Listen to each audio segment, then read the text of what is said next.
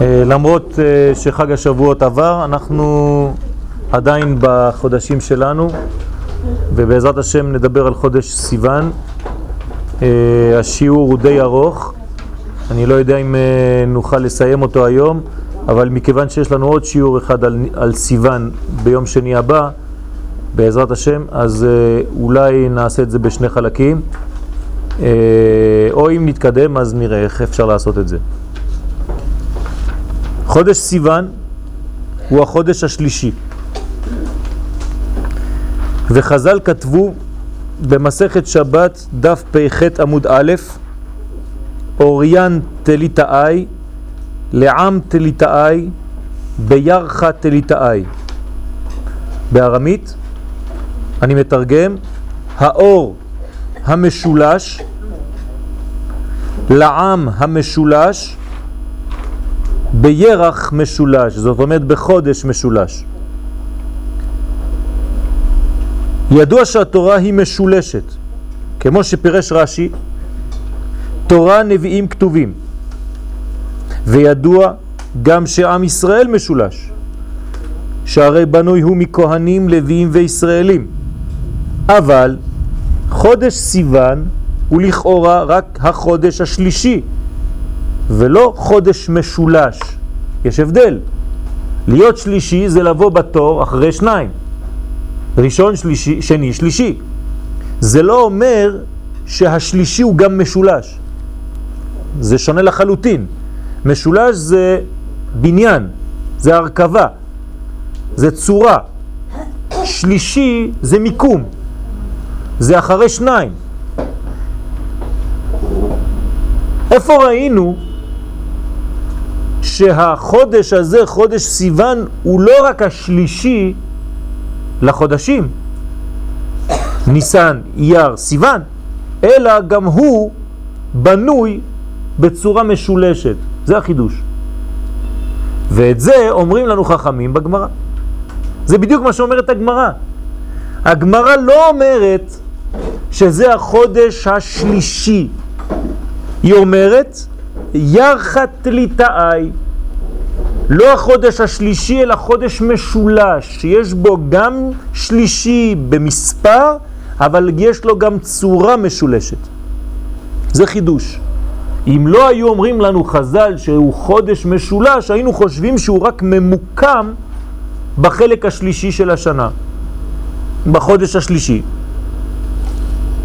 לכן מאמר חז"ל, ירחת אליטאי, מחייב להבין שאכן סיוון משתווה בצורתו למשולש. יש לו צורת משולש, כמו עם ישראל והתורה.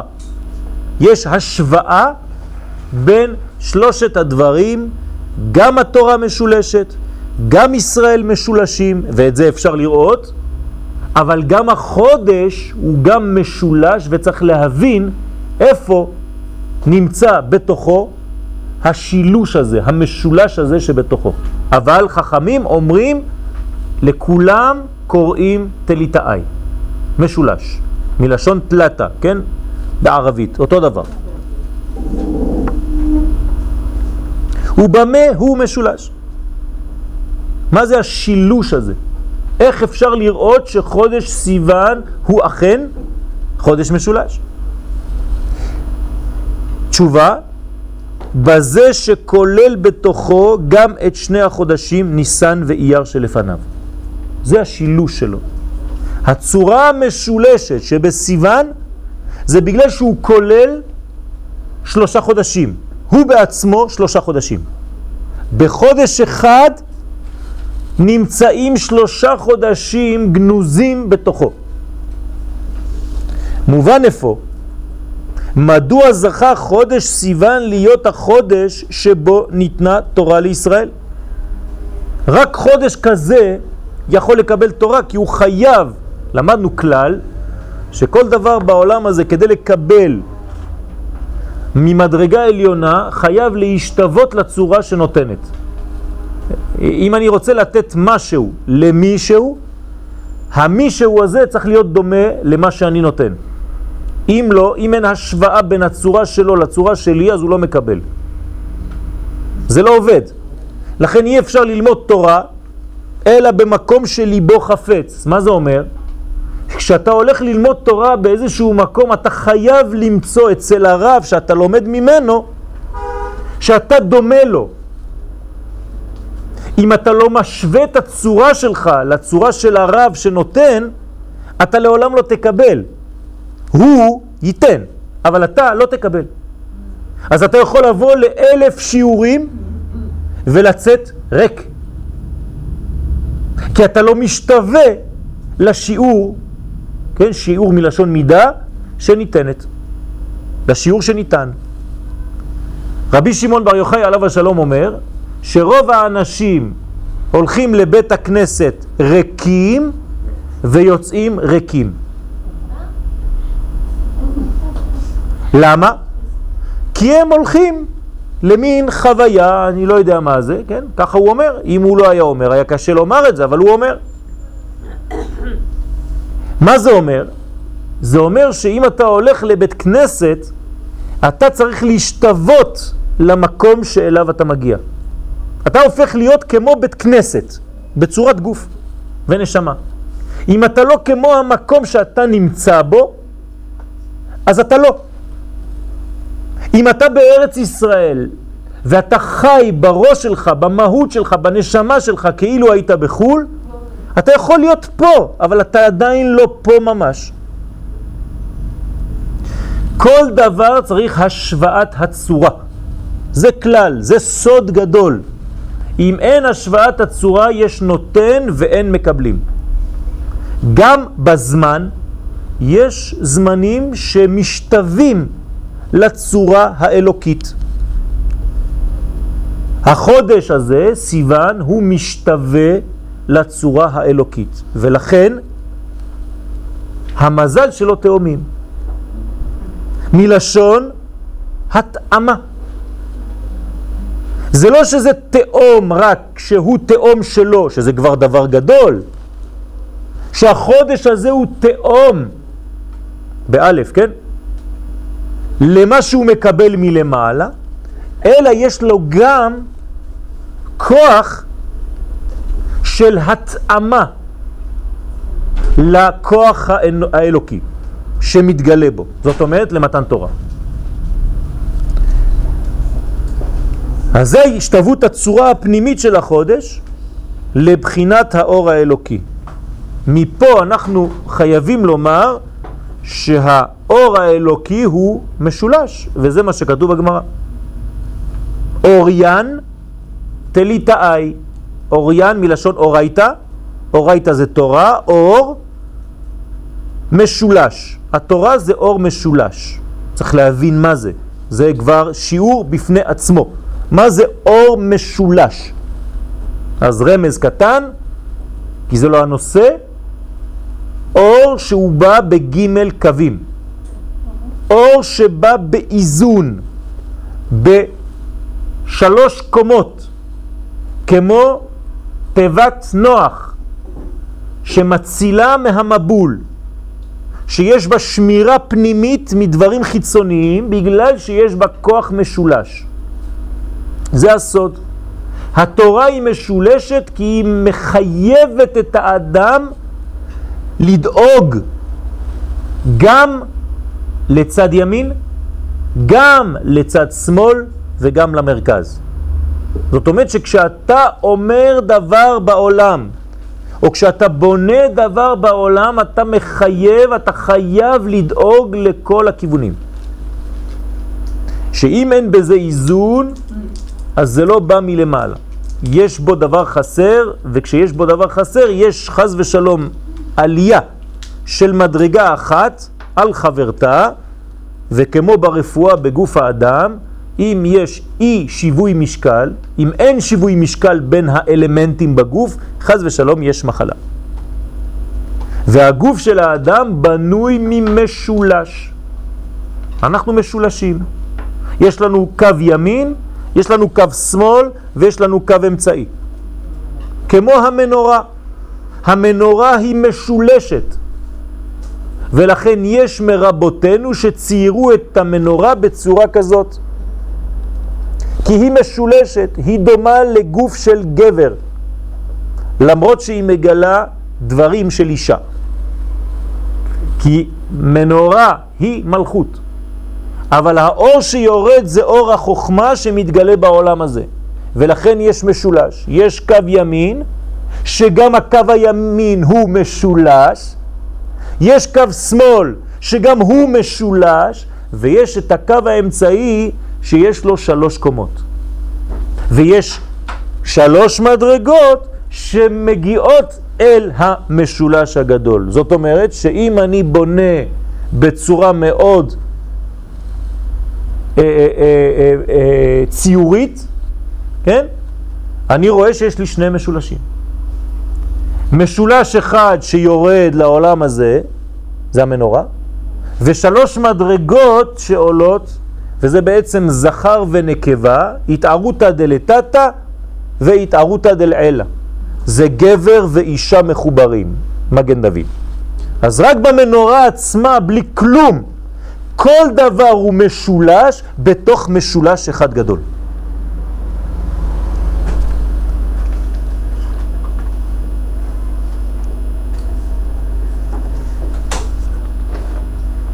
בסיוון יכולה האחדות האלוקית להתגלות בשניות של הבריאה. כן, האחדות האלוקית, האחד האלוקי, מתגלה בעולם הזה שהוא שניות, אמרנו, כן? שניים. כמו שדוד המלך כותב בתהילים, אחת דיבר אלוהים, שתיים זו שמעתי. הוא מדבר תמיד אחד, כי הוא אחד. ואנחנו חייבים לשמוע תמיד בקוד שתיים, כי אנחנו בני אדם. ומטבע הדברים אנחנו בעולם הבריאה, שזה כבר בר. בר זה בחוץ. מי אומר בחוץ, אומר כבר שני. כן? בריאה זה העולם השני. ברא בארמית זה בחוץ. ברייתא, משנה שנכתבה ונשארה בחוץ. אז איך האחד האלוקי יורד ומתגלה בשניות של העולם הזה? איך זה יכול להיות? הרי אמרנו שצריך השוואת הצורה. אז אחד לא יכול להתגלות בשניים. איך זה עובד? אלא אם כן, השניים, השניות הזאת, יש לה מן האחד. היא דומה היא משווה את צורתה לצורתו של האחד. במילים פשוטות, אדם שרוצה לקבל תורה, מטבע הדברים הוא כבר בעולם של שניים, איך הוא יכול לקבל תורה? על ידי שהוא בונה בעצמו כוח שמשווה את צורתו הפנימית לצורתו כביכול של הבורא, ואז יש התאמה מלשון מזל תאומים של החודש, ואז השפע יכול לרדת. זה כמו מגנט, מצא מין את מינו. וזה מתאים אחד לשני. אם אדם לא יודע להשוות את צורתו האנושית, השנייה, הדואלית, הפלורלית, לצורת האחד, הוא לא יכול לקבל תורה. הוא ישמע תורה. הוא ילך לשיעורים, הוא יקבל הרבה דברים, אבל באמת אין לו קבלה פנימית של הדבר, כי הוא לא נמצא.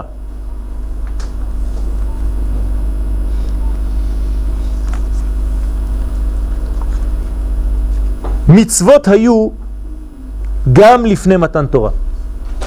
האמת שלא עניתי, כן? איך עושים? איך עושים שהשניות תהפוך להיות כמו האחדות? לא עניתי כי זה לא הנושא המרכזי, אבל בכל זאת חייב לומר משהו. וחייבים לומר שהדבר הזה נעשה על ידי השתנות הצורה. זאת אומרת, האדם צריך לשנות את צורתו. הוא, הוא חייב להיות ברגע שהוא מקבל את התורה, נותן. כבר למדנו את זה בסוגיות אחרות. אם אתה רוצה לקבל, אתה חייב להיות כמו הנותן. אני לא יכול להיות רק מקבל והוא נותן, זה לא עובד. כי זה שינוי בצורה. הוא נותן ואני מקבל, זה לא עובד. כדי לקבל, אני גם צריך להיות נותן. זה סוד. וברגע שאני הופך את המצב שלי ממקבל לנותן, אז הנותן יכול לתת לנותן כי הוא דומה. אבל אם אני נשאר מקבל והוא נותן, אין קבלה בכלל. כי אני סוגר, זה הפוך ממה שאנחנו חושבים.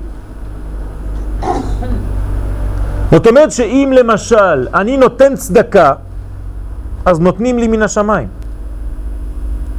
אבל אם אני לא נותן צדקה, אז אי אפשר לתת כי אני לא דומה לנותן. הנותן דונה, נותן למי שדומה לו, לנותנים. אני רוצה לקבל תורה. אני לא יכול לקבל תורה אם אני לא נותן. כשאני נותן שיעור תורה, משתדל לכתוב שיעור תורה, אז בעצם אני פותח אצלי צינור שמאפשר לי לקבל את מה שאני צריך לתת. כי זה לא ממני, זה הכל ממנו. אבל מאיפה אני אוציא את זה? אני חייב לבנות לי צורה של נותן כדי לקבל ולאפשר לנותן הגדול להיות נותן. וכשאני מגיע ליד תלמיד, אם התלמיד הזה מקשיב לשיעור כדי לתת, הוא יקבל יותר מהתלמיד שלידו שמקבל רק כדי לקבל. והוא לא יזכור באותה צורה. הזיכרון נמצא כאן.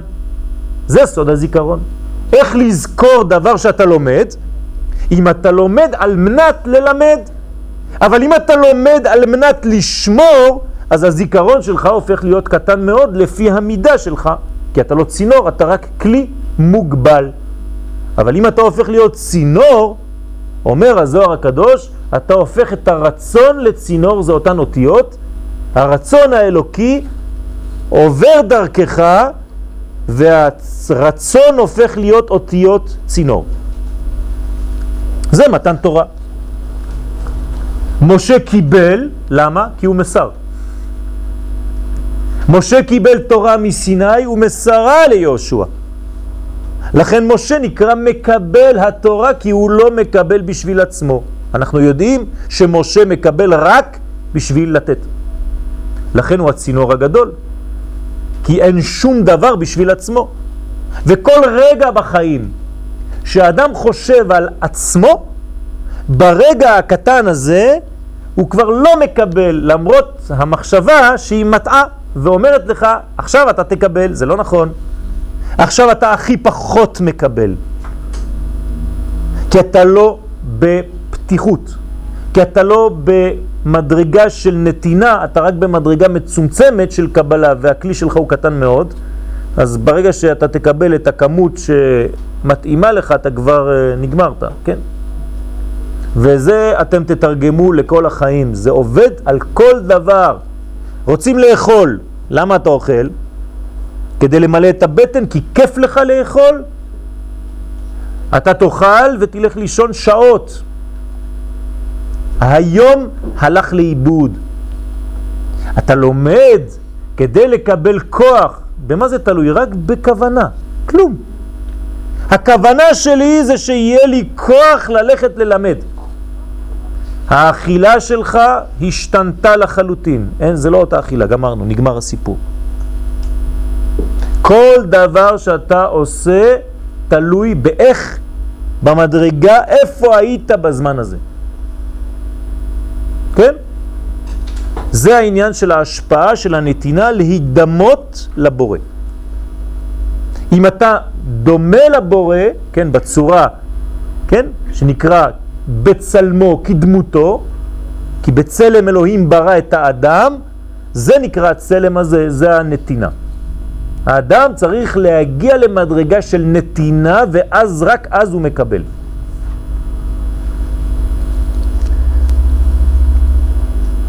מצוות היו גם לפני מתן תורה. הרבה מצוות היו לפני מתן תורה. מצוות בני נוח, המילה, כל זה היה לפני מתן תורה, נכון? ועוד מצוות שניתנו במראה וכו'. אז מה החידוש? אתם חושבים שהתורה זה מצוות? התורה זה לא מצוות. יש בתורה מצוות, אבל התורה זה לא מצוות. יש אנשים שחושבים שהתורה זה מצוות. מה זה תורה? תרי"ג מצוות. לא נכון. יש בתורה תרי"ג מצוות, אבל זה לא כל התורה. זה רק הגוף, כי נר מצווה ותורה אור. יש נר ויש אור הנר, האש. נר קונים בחנות, זה כלי. אור הנר זה מה שאני רוצה לקבל מהנר הדולק.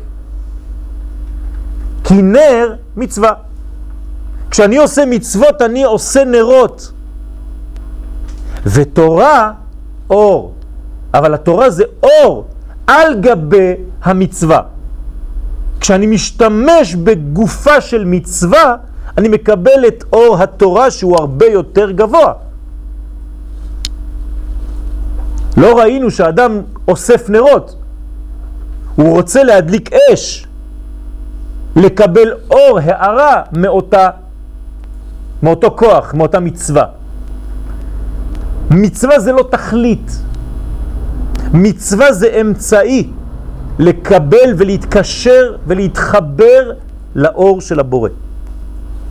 ברגע שנהיה מחוברים כמו שצריך, מצוות בטלות לעתיד לבוא. זה העובדה. כי אנחנו נהיה כבר קשורים. האור יופיע כביכול בנר אחד או שניים או שלושה. לא יהיו הרבה הרבה מצוות. רק רצה הקדוש ברוך הוא לזכות את ישראל. לפיכך היא הרבה להם תורה ומצוות. גם תורה וגם מצוות. אבל לעתיד לבוא, תורה אור. החידוש, אז מה החידוש בסיוון? החידוש בחודש סיוון הוא מתן תורה. זה נראה מאוד פשוט, נכון? איזה חידוש? מתן תורה. לא, יש חידוש גדול בפנים. למה? כי כשאתה מדבר על מתן תורה, אתה מדבר על נותן התורה. יש מי שנותן. זה סיפור חדש. כלומר, שיש נותן התורה, יש מי שנותן את התורה. יש לי כוח שאיתו אני מדבר. יש לי יחס עם האלוקים. לפני מתן תורה היו בבחינת לוקחים את התורה. לא היה נותן, כי לא היה מתן תורה. אז היו לוקחים. מה זה לוקחים? לוקחים תורה, זאת אומרת שמי שמסוגל להבין, יש לו שכל מאוד מאוד חזק, אז הוא לוקח. הוא מבין דברים שהאנשים לא מבינים, כי אין מתן תורה. אברהם אבינו, הוא לוקח את התורה, הוא לא קיבל, לא נתנו לו תורה. נכון? אבל הוא עושה. מאיפה הוא יודע לעשות? מאיפה שם ועבר יודעים ללמוד תורה? הרי אין מתן תורה. אז מה הם לומדים? הם לקחו. לקחו לפי כוח השכל הפרטי של הלומד, ומה שיכל להשיג מחוכמתו של הקדוש ברוך הוא. אז זה לפני מתן תורה. לא סליחה? גם. לא קיבלו, אבל זה גם שכל לפי האדם עצמו, זה לא שכולם במדרגה הזאת, כן?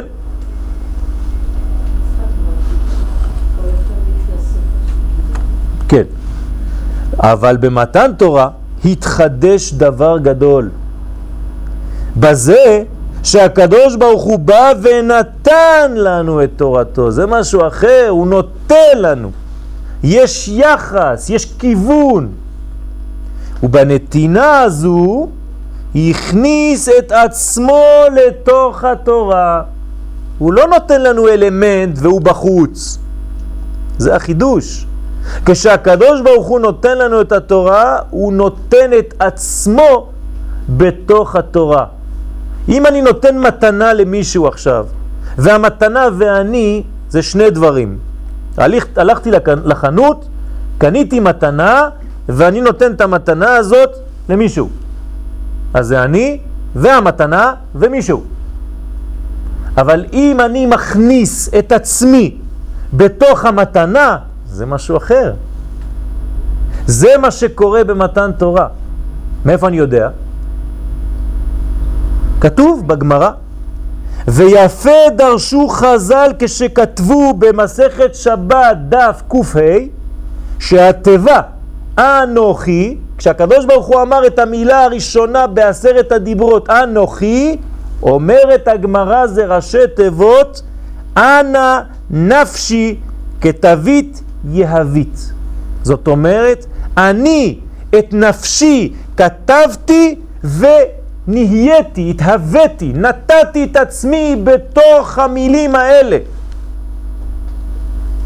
אתם מבינים מה זה ללמוד תורה? זה לקחת, לתפוס את ההוויה שנכנסה לתוך הלימוד.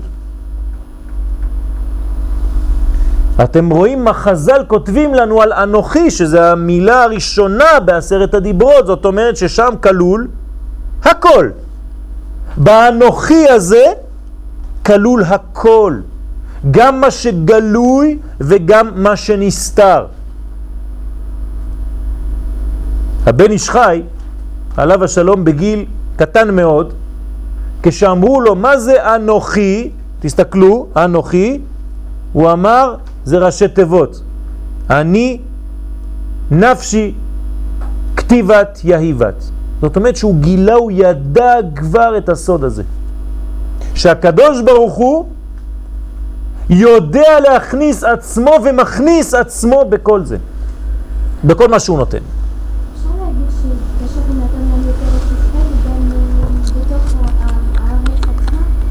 הוא בתוך כל מה שכתוב בתורה, ומכיוון שהתורה מתייחסת לארץ ישראל, אז כל מה שכתוב באנוכי, זה כבר כתוב בכל השיעור שאתם מקבלים הערב למשל. אין חידוש במה שאני אומר פה. כל מה שאני עכשיו אומר, הכל כתוב באנוכי. רק זה יוצא ב-5765 לבריאת העולם. וכל מה שאמרו הנביאים, להבדיל מהרמה שלי, כל זה כתוב באנוכי. עכשיו יש חידוש, זה לא רק מה שהם אמרו אחרי, אלא גם מה שאמרו לפני. כי בתורה אין זמן.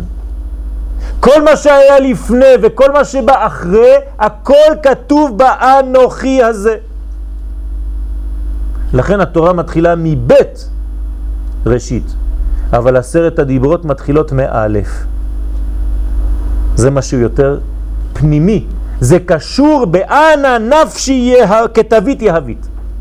אני את נפשי הכנסתי בפנים. ולפי מאמר זה, כשיהודי, יש היום uh, טלפונים, כשיהודי לומד תורה, הוא בעצם בבחינת אותי אתם לוקחים, ככה כתוב במדרש. לוקחים את הקדוש ברוך הוא כשלומדים תורה. בספר התניא, פרק כ"ג, מסביר הרב זצ"ל, כן, בעל התניא, רבי שניאור זלמן, עליו השלום, שעל ידי מצוות נעשים מרכבה לאלוהות, אלא שהמרכבה היא בטלה לרוכב ואינם נחשבים לדבר אחד. אני מסביר. בעל התניא זצ"ל, זכותו תגן עלינו, אמן, אומר שכשאדם עושה מצווה, אז הוא כמו מרכבה שעליו רוכבת האלוקות. אני מניח תפילין, אני הופך להיות מרכבה למדרגה מיוחדת, שהקדוש ברוך הוא בא ויורד עליי. כי שם השם נקרא עליך, ויראו ממך. מי שמסתכל על אדם שמניח תפילין, הוא פוחד. אם ההנחה היא ברמה גבוהה, עם מחשבה גבוהה, אי אפשר להסתכל על בן אדם עם תפילין. יש שכינה. זה במצווה. אבל המרכבה בטלה לרוכב. זאת אומרת שהוא והאדם הם כמו שני דברים עדיין. זה כמו נהג ומכונית. אתה לא יכול לומר שהמכונית זה הנהג, או הנהג זה המכונית. לא, יש גם נהג וגם מכונית, זה מצווה. כשאתה עושה מצווה, אתה מגלה, אבל אתה עדיין נפרד. ואינם נחשבים לדבר אחד. אבל פה החידוש של בעל התניא. אבל על ידי לימוד תורה מתאחדים ממש עם הקדוש ברוך הוא. אתה הופך להיות כמו דבר אחד, חטיבה אחת. זה פלא פלאות. זאת אומרת, אתה והקדוש ברוך הוא נכנס בתוכך. מדרגה של אלוקות ממש בעולם הזה עד כדי כך שאין הבדל כביכול בין הנותן והמקבל.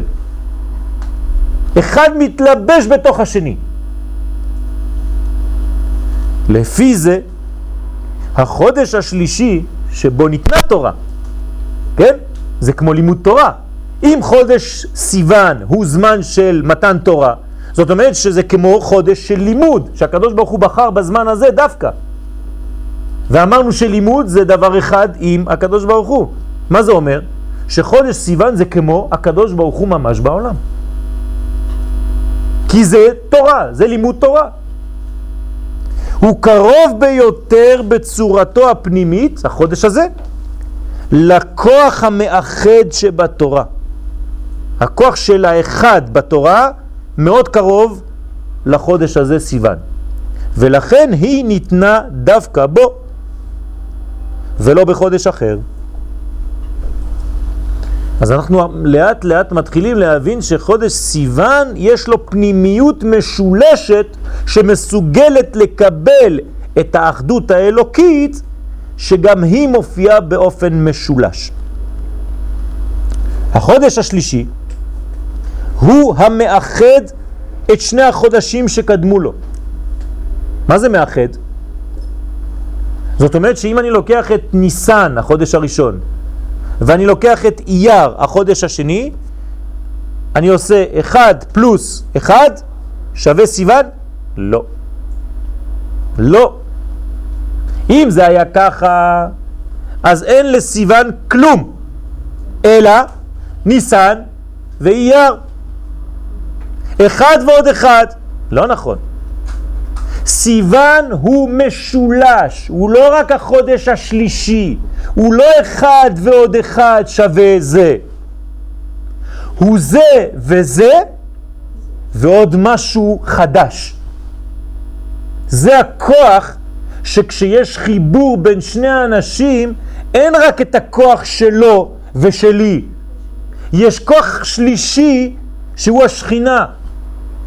כמו איש ואישה שזכו, זה לא רק אחד ועוד אחד, שכינה ביניהם, זה כבר משהו אחר, אחר. זה כבר שכינה. זה מדרגה מעולה שאי אפשר להבין אותה. זאת אומרת שהכוח ביהדות הוא לא כוח של תוספת ושל חיבורים, אלא הוא כוח של כפל. בסדר? זה דבר חדש מאוד. למשל, תשעה אנשים שמחכים לעשירי במניין. איך נקרא עשירי? עשירי קודש. כשעשירי נכנס אומרים עשירי קודש. מה זה קודש? הקדוש ברוך הוא. קודש, קודש. העשירי זה קודש? מה, הוא לא שווה עוד אחד? לא. עובדה, כשהוא מגיע זה כבר עשר, זה מניין. אפשר לומר נקדישך ונעריצך כנועם שיח סוצרפי קודש המשלשים לך קדושה. זאת אומרת שהוא עשה כוח של עשר, שזה נקרא בלשון הגמרא עדה.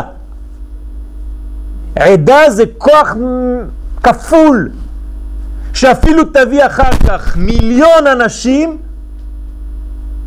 זה לא מוסיף כלום על העשר, זה כבר עשר, זהו. אבל אם אחד מהעשרה הולך, אין מניין. אז כמה שווה כל אחד? עשר. לפני שהם עשר, כל אחד שווה אחד. ברגע שהם עשר, כל אחד שווה עשר. כי אם כל אחד הולך, העשר מתפרק, אין גילוי של קודש. אין נקדישך ונעריצך. אתם מבינים מה הולך כאן? אחד מכם ירדוף מאה ושניים רבבה. ככה כתוב בברכות.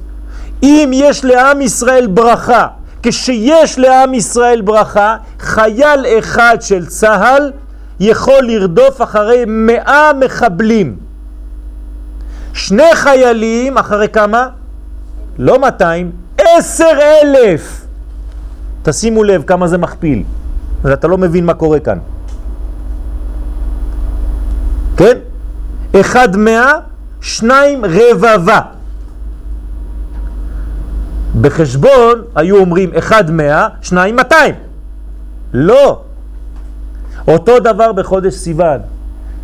ניסן פלוס אייר זה לא ניסן אייר, זה משהו אחר. זה גילוי של תורה בעולם הזה. אתם מבינים מה קורה? כי ניסן החודש הראשון הוא חודש שהגילוי בו הוא ממעלה למטה. מה זה ניסן? ניסן זה, יש לו כיוון, נכון? הקדוש ברוך הוא יורד לעולם הזה. הנהגה ניסית שמתערבת בעולם הזה וגואלת את ישראל ממצרים ללא תנאים וללא שייכות למידת ההכנה של ישראל. זאת אומרת, מוכנים, לא מוכנים, זה לא בעיה של חודש ניסן. חודש ניסן, הקדוש ברוך הוא יורד. עובדה, באיזה מצב בני ישראל נמצאים? 49 מדרגות, כן? 49 מדרגות של טומאה, מ"ט שערי טומאה. איך הקדוש ברוך הוא יורד ועושה גאולה? פועל גאולה בעולם הזה, זה אפשרי במצב כזה? לא אפשרי. אנחנו חייבים לומר שהקדוש ברוך הוא בחודש ניסן, חודש מיוחד שלא שמים לב כל כך למדרגה שבה אתה נמצא עכשיו. כי יש גאולה, חודש של גאולה. ולכן, למרות היותם במ"ט שערי טומאה, נגאלו ישראל בגאולה של חסד מצד הכלל ולא מצד הפרטים. מה זה מצד הכלל? בגלל שהם כלל ישראל. יש להם נסיעה של קבוצה, אפילו שהדרכון שלך פג תוקפו. אין חתימה, אבל לא רואים. למה? כי נתת 30-40 דרכונים, ההוא לא יכול להסתכל על הכל, הוא לא רוצה להסתכל, הוא עושה אחד, שניים, טרט, לוקח את כל הזה, נותן לראש הקבוצה. יאללה, תעברו. אבל אם אתה לבד, אין אף אחד, הגעת ראשון, ההוא כבר שמח, זה נטפל בו. פותח את הדרכון, יש לו זמן, הוא מסובב כל דף, מסתכל, למה אין לך חותמת פה? מאיפה יצאת? והוא מסכן מתחיל לראות, כן? זה אותו דבר. ניסן זה כוח כללי, כלל ישראל. לא מצד הפרטים.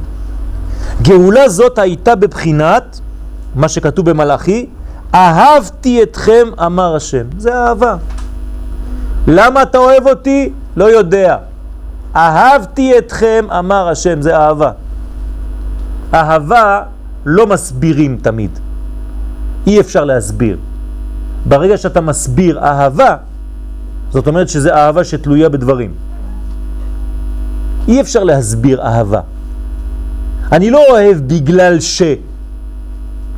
אני אוהב נקודה. אז נכון שיש כמה דברים שמוצאים חן בעיניי, אבל זה לא מה שעושה את האהבה. אהבת הקדוש ברוך הוא לעם ישראל זה לא בגלל שאנחנו נותנים לו, זה בגלל שאנחנו מה שאנחנו, נקודה. אפילו אם אנחנו לא בדיוק מה שאנחנו צריכים להיות, האהבה הזאת נמשכת. תמיד. תשימו לב, אהבתי, אומר מלאכי. אהבתי, מה זה אהבתי? זה לא בעבר. מי שלא מדבר עברית הוא חושב שזה בעבר, נכון? אהבתי, פעם. לא נכון. בעברית, סגנון כזה זה אומר תמיד. תמיד. אהבתי, תמיד אהבתי אתכם. זאת אומרת, תמיד אוהב אתכם. זה כבר התחיל כשאתם עוד לא הייתם. לפני שהבאתי אתכם לעולם הזה, כבר אהבתי אתכם.